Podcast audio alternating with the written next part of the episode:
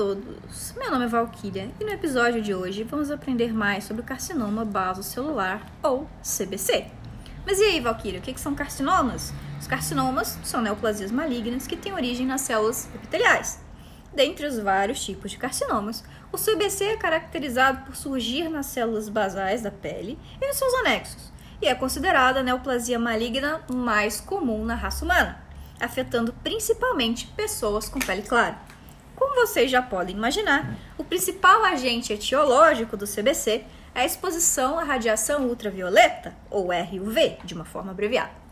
Tanto que, por exposição direta à luz, da luz solar, claro, né? Quanto por fatores artificiais, como bronzeamento artificial, a luz UVA e a luz UVB podem gerar danos ao DNA, que associados a fatores ambientais levam ao surgimento do CBC. A RUV, portanto, pode levar a um grau de imunossupressão pela depressão de células dendríticas e a uma alteração na expressão das citocinas, o que resulta num desvio da resposta imune celular para TH2, inibindo a habilidade das APCs induzir atividade antitumoral nas nossas células, o que é extremamente relevante para a progressão de um tumor. Na maioria dos casos, o CBC decorre de mutações do gene supressor tumoral PTCH, o nosso Patchet Hedgehog, sendo que também são reportadas mutações no gene SMU, que faz parte da mesma via de sinalização. Esse PTCH é um receptor para ligantes da família Hedgehog, que é chamado de HH. E a ligação entre o PTCH e o HH induz a liberação e ativação de uma outra proteína, também localizada na membrana, a SMUTNET, expressa pelo gene SMU. Ao ser ativada, a SMUTNET ativa o fator GLI1, responsável pela indução da ativação de oncogenes. Em síntese, resumindo para vocês, essas mutações levam à ativação de diversos oncogenes relacionados ao desenvolvimento do CBC, entre outras neoplasias. Não bastasse isso, são encontradas também no CBC mutações no gene P53, embora essas estejam mais relacionadas à progressão do tumor em si e não ao surgimento do CBC. Deixando isso tudo de lado, ao menos por agora, vamos acompanhar a doutora Iana em seu consultório de dermatologia. O primeiro paciente do dia é a Nicole, de 63 anos, branca, do sexo feminino, casada católica, natural de Frankfurt, na Alemanha, e residente do Rio de Janeiro. Trabalhou dois anos como assistente comercial na sede da companhia aérea Lufthansa sendo transferida para o Rio de Janeiro em 1970, 1993, onde trabalhou na área de gestão comercial por outros 28 anos, no Aeroporto Internacional Tom Jobim. Na ectoscopia, ela se apresentava hidratada, normocorada, acianótica e afebril. Tinha uma PA registrada em 110 por 70, uma frequência cardíaca de 90 BPM, uma frequência respiratória de 21 IPM e uma saturação de 97%. Agora é a hora que a gente acompanha atentamente essa consulta.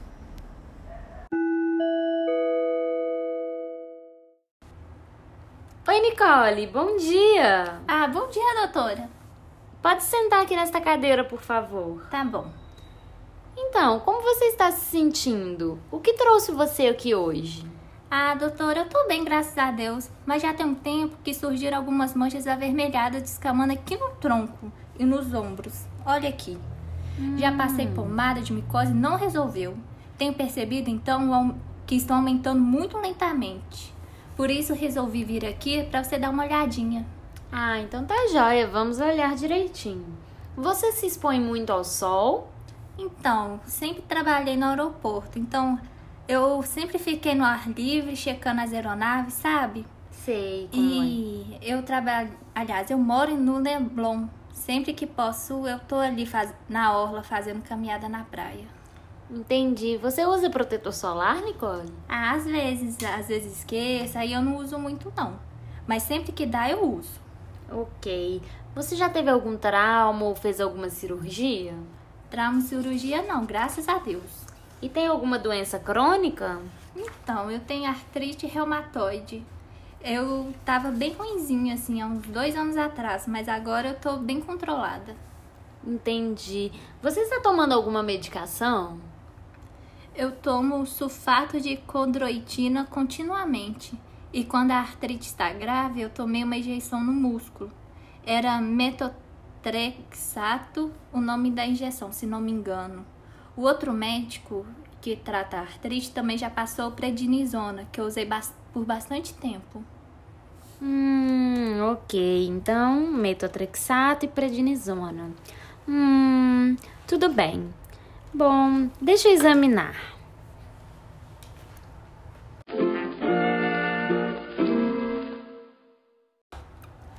Nicole, examinando direitinho, essas lesões são características de carcinoma basocelular. É um tipo de câncer de pele. Câncer de pele? Mas, doutora, então quer dizer que eu estou com câncer? É muito grave? Eu vou ter que fazer quimioterapia, radioterapia e agora o que, que eu faço? Como isso pode acontecer comigo? Eu faço atividade física, me alimento bem, durmo bem, ninguém na minha família teve câncer. Logo agora que acabei de me aposentar. Calma, Nicole, vai dar tudo certo. Eu vou explicar tudo direitinho para você ficar mais tranquila. O carcinoma basocelular, ele é muito comum. Embora ele seja maligno, geralmente ele se espalha apenas de forma local. Então, são muito raros os casos de metástases para outros órgãos. Os fatores predisponentes para o carcinoma basocelular são fenótipos claros, como a sua pele, a idade avançada, histórico familiar de carcinomas de pele ou distúrbios hereditários do sistema de reparo do DNA, como xeroderma pigmentoso. Os olhos e cabelos claros, sardas na infância, aspectos comportamentais, como o seu que se expõe ao sol na, na sua profissão, ou como pessoas que fazem atividade rural, e também queimaduras na juventude. Além disso, algumas pessoas imunossuprimidas, portadoras de AIDS e transplantados também possuem maior predisposição.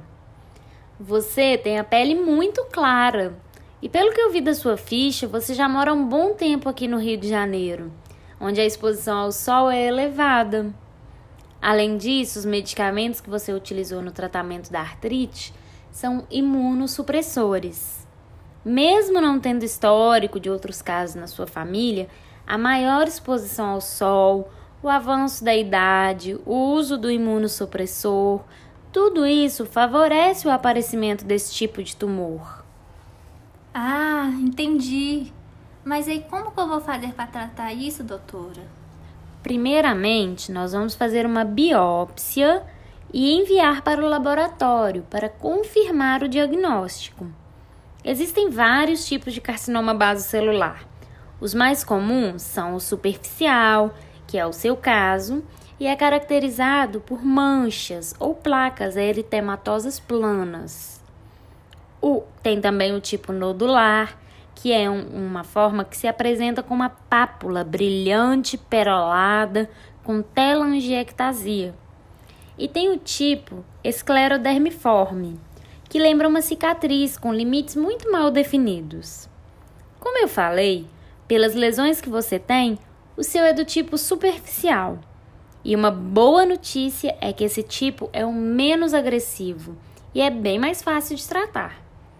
Mas vamos fazer a biópsia primeiro para confirmar o carcinoma basocelular e excluir outras possibilidades, como dermatite, carcinoma espinocelular in situ e ceratose actínica volumosa. Geralmente, se confunde o carcinoma basocelular também com psoríase e eczema. Tá bom, mas, doutora, a biópsia é o único exame disponível? Não precisa fazer nenhum exame de imagem, não? Existem outros exames sim, Nicole. Como eu falei, o diagnóstico é feito principalmente pelo exame clínico e faz também a biópsia para a análise histopatológica. Isso permite um diagnóstico diferencial em relação a outras patologias. Além disso, essa análise histopatológica ajuda a definir o prognóstico e o método terapêutico. Essas são as principais formas de diagnosticar. Mas só para você saber, Existem outros métodos que são utilizados de acordo com a situação específica. Por exemplo, exames de imagem são usados apenas quando há necessidade de se investigar a invasão do tumor. Há também a dermatoscopia, que é usada nos casos de carcinoma basocelular pigmentado, pois ela ajuda a diferenciá-los dos melanomas. É possível também usar a citologia esfoliativa e a microscopia confocal de reflectância. Mas esses exames são usados em situações específicas ou quando o local da lesão é mais delicado. Eu expliquei tudo isso só para te acalmar, mas no seu caso, esses outros exames não são necessários por enquanto. Fique tranquila, viu? Nós vamos cuidar direitinho desse problema e logo, logo você vai melhorar. Ah, tá bem, doutora. Agora eu tô mais tranquila. Aliás, eu vou até anotar aqui as medidas de prevenção para você seguir, pois são muito importantes para evitar que surjam novos tumores. As medidas preventivas que você deve realizar são usar o protetor solar sempre e evitar se expor ao sol. Evitar também bronzeamento artificial. Usar cremes com retinol, que é a vitamina A. E é importante também você sempre inspecionar a sua pele para identificar rapidamente o surgimento de alguma lesão. Ah, tá bom, pode deixar, vou seguir essas orientações. Então tá joia. Vamos fazer o seguinte: nós vamos fazer a biópsia. Vou solicitar também um hemograma completo.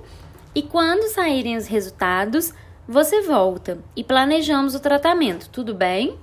Tudo bem, doutora. Muito obrigada. Deus te abençoe. Amém. Tchau.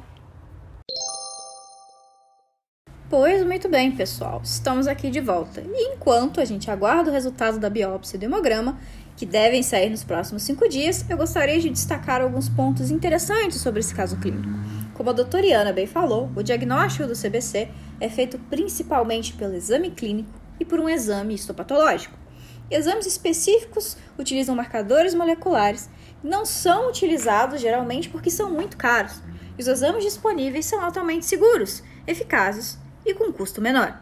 Geralmente ocorre através de uma análise histopatológica feita por biópsia incisional ou mesmo excisional, para saber morfologicamente o tipo do CBC que o paciente apresenta. Outro ponto importante que preciso destacar é que na consulta que nós assistimos, a Nicole fez uso de medicamentos imunossupressores. Existem alguns aspectos imunológicos envolvidos na fisiopatologia do CBC. Em situações normais, eventuais células alteradas são reconhecidas e eliminadas por linfócitos T CD8 citolíticos. Células alteradas são reconhecidas e eliminadas por eles, assim como as, as células natural killer e macrófagos ativados, além de outras células do sistema imune localizadas na pele. Em geral, as células tumorais são fracamente imunogênicas, pois derivam do próprio hospedeiro e expressam poucos antígenos reconhecíveis como estranhos. Isso acaba burlando o mecanismo de defesa do corpo, e com isso, além da dificuldade de identificação das células tumorais, o sistema imunológico acaba ficando deprimido pelo uso de um imunossupressor, como era o nosso exemplo. Ele acaba não conseguindo acompanhar a velocidade de crescimento do tumor e com isso ele se espalha. Some a isso o fato de que a radiação UV possui ação imunossupressora na nossa pele, comprometendo a atividade de vigilância antitumoral local das células dendríticas, ao mesmo tempo que gera lesões do nosso DNA. Tudo, tudo isso acaba promovendo o surgimento do CBC, por isso, a imunossupressão é um fator de risco para o desenvolvimento desses tumores. E vejam só vocês, falei tanto que os 15 dias acabaram de passar. Vamos acompanhar o retorno da Nicole ao consultório da doutoriana e ver como essa história se desenrola. Olá, Nicole, seja bem-vinda. Pode entrar. Como tem passado?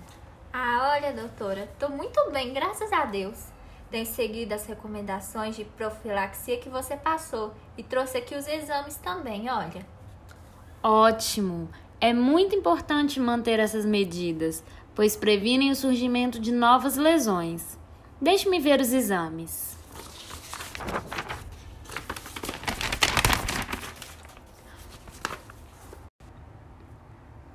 Hum, pelo que vejo aqui no hemograma, os leucócitos estão normais. Isso é muito bom. E olha, o exame histopatológico confirma o diagnóstico inicial de carcinoma base celular. Então, nós vamos começar o tratamento, ok? Ah, ok, doutor, isso é ótimo. Eu até andei. Ai, Brasil! O que, que foi isso? Não, não, não, não, não. Corta, corta, corta. Vamos voltar ao tape e fazer mais uma vez. Vamos sim, doutora. Eu dei uma pesquisada assim na internet e eu vi algumas formas de tratamento. Peraí que eu vou pegar meu celular. Olha, o, as formas de tratamento são eletrodissecção e curetagem, excisão, criocirurgia, terapia a laser, radioterapia, cirurgia micro, micrográfica de MOS, 5-fluoruracila tópica, terapia fotodinâmica e uso de imunomoduladores tópicos. Eu, sinceramente, não entendi nada, mas tem tudo isso aí. Nicole, que legal, que pesquisa minuciosa que você fez. Você está certa. Todas essas são formas de tratamento que são usadas em casos de carcinoma base celular. Mas a, a, a terapia que vai ser usada depende das características do tumor, incluindo a profundidade, a localização, a idade, o estado clínico e a preferência do paciente. No seu caso, como é um carcinoma base celular superficial, a gente pode começar com o uso tópico de 5-fluoruracila. Eu vou prescrever o uso de 12 em 12 horas por 6 semanas. É o jeito mais fácil de tratar e mais tranquilo. Você retorna aqui a cada 15 dias para eu inspecionar. Tudo bem? Claro! Eu vou fazer o tratamento direitinho, viu, doutora? Muito obrigada. Nada a agradecer. Eu aguardo seu retorno daqui a 15 dias. Tchau. Tchau, doutora. Deus te acompanhe. Amém. Pois muito bem. Que bom que a Nicole iniciou o tratamento. Acompanhando esse caso, percebemos que é importante manter uma boa imunidade, adotar medidas de prevenção e ficar atentos aos sinais e sintomas do CBC, que são lesões em regiões frequentemente expostas ao sol, como cabeça e pescoço. No CBC superficial, os pacientes costumam queixar-se de uma área crônica de eczema. As lesões podem ser puriginosas ou sensíveis ao toque, mas em geral não sangram. Surgem como manchas ou placas planas eritematosas com limites bem definidos, comumente na cabeça e no pescoço, podendo surgir no tronco e nos membros geralmente são confundidas com eczema ou psoríase. No CBC nodular, as lesões apresentam-se como pápula perolada translucente com eritema, telangiectasia e bordas cilíndricas elevadas bem definidas, podendo ser pigmentadas ou não. No CBC esclerodermiforme, os pacientes se queixam de uma cicatriz, entre aspas, crônica ou lesão que evolui sem ser percebida, às vezes por anos. Não é, mas é isso aí, pessoal. Fiquem atentos a esses sinais, cuidem da sua saúde, mantenham o isolamento e nos vemos na próxima.